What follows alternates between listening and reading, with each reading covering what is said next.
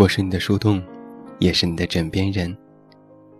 各位好，我是远近，欢迎你在此时此刻听到我的声音。收听更多无损音质版节目，查看订阅及文稿，你都可以来到公众微信平台“远近零四一二”，或者是在公众号内搜索我的名字“这么远那么近”进行关注，也期待你的到来。一转眼，二零一六年。还剩下一个月就要结束了，年初定下的计划都完成了吗？新年的愿望都实现了吗？在这最后一个多月，我们又要怎么和2016年好好的告别呢？其实啊，最近几年，每到年终年尾的时候，一些手机上的应用软件便会晒出各种数据。帮我们好好的总结自己的生活。想起在二零一六年的一月十日这一天，微信的朋友圈被二零一六年微信公开课刷爆了。朋友们纷纷晒出了自己的微信足迹，在哪一天注册成为了微信用户，何时发布了第一条朋友圈，你的第一个微信好友是谁？二零一五年一共发了多少条朋友圈？收发了多少个红包？去了几个不同的地方？新认识了几个好友？收获了多少个赞？还有微信的运动步数等等。在这样一个大数据时代，只有你想不到，没有分析不到的。在刚刚开始工作的时候。我们或许都有过这样的体验。我也没干什么呀，怎么我的钱就这么没了呢？我们就这样，在不知不觉当中加入了月光族。有些人其实想通过记账来控制自己的消费，可是真的有心思坚持下去，把每天的花销都记录在案吗？即使你有花钱记账的习惯。可是还是做不到支付宝那样的贴心。他会告诉你，在这一年的消费当中，你在哪些方面有消费支出，以及它占你的总支出的百分比是多少。在数据面前，终于知道自己的钱都花到哪里去了。而如果，在即将到来的二零一七年的你，不想做一个月光族的话，仔细分析一下账单，看看自己有哪些不必要的消费，了解自己的消费习惯。虽然钱是赚出来的，可是，在我们没有赚更多钱之前，就只能先省一省了。每一次打开购物网站，满眼都是心水的东西。常用的阅读类 APP。总是优先推送你偏爱的那类新闻或数据。常常听的那些听歌软件，总是推荐给你符合喜好的歌曲。这种数据的处理手段，几乎在很多网站或 APP 当中都能见到。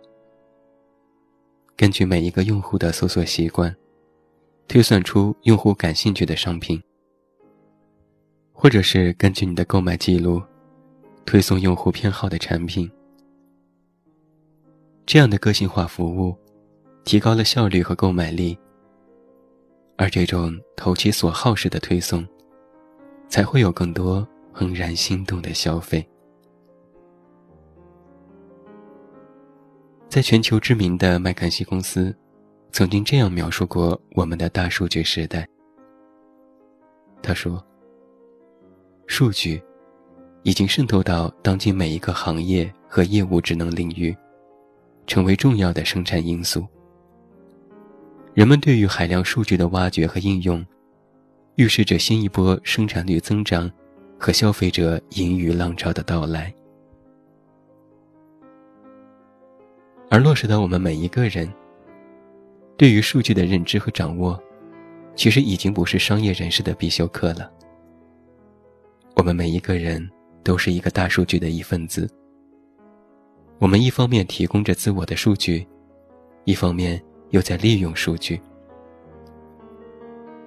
比如通过可穿戴设备提供的数据，去了解身体运动状态，科学合理的制定健身计划；比如通过朋友圈的点赞信息，记得那些好好爱护、在意我们的朋友们；比如通过账单，看看自己的钱都花在了哪里，心中有数。总之啊。透过这些大大小小的数据，描绘出我们每一个人在生活方面的每一个细节。你的社交圈、购物习惯、喜怒哀乐，其实也让我们更加深刻的认识自己。而通过这些大数据，也会发现，在我们日常生活当中，那样一个另外的、不被察觉的自己吧。最后，把一首《抉择》送给每一位朋友。祝你晚安，有一个好梦。我是远近，我们明天再见。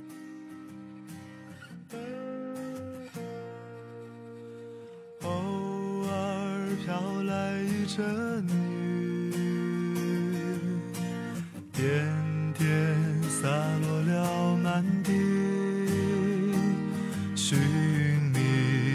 伞下那个背影最像你，爱这真是个无聊的游戏。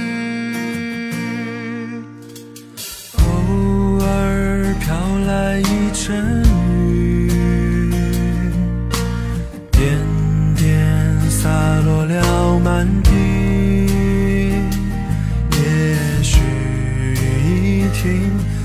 就能。再见到你，也许该一直下不停。朦胧的夜，朦胧的雨，脸上脚痕的是泪是雨。我在街头伫立，心中已经有了决定。却不知小雨是否能把你打醒。偶尔飘来一阵雨，点点洒落了满地。也许一停，我就能再见到你。也许该一直。下不停。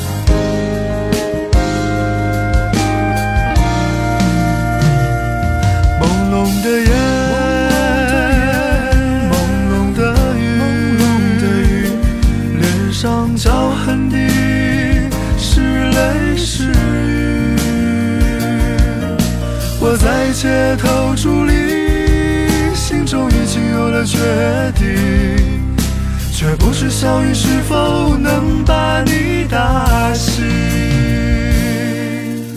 偶尔飘来一阵雨，点点洒落了满地，也许一停。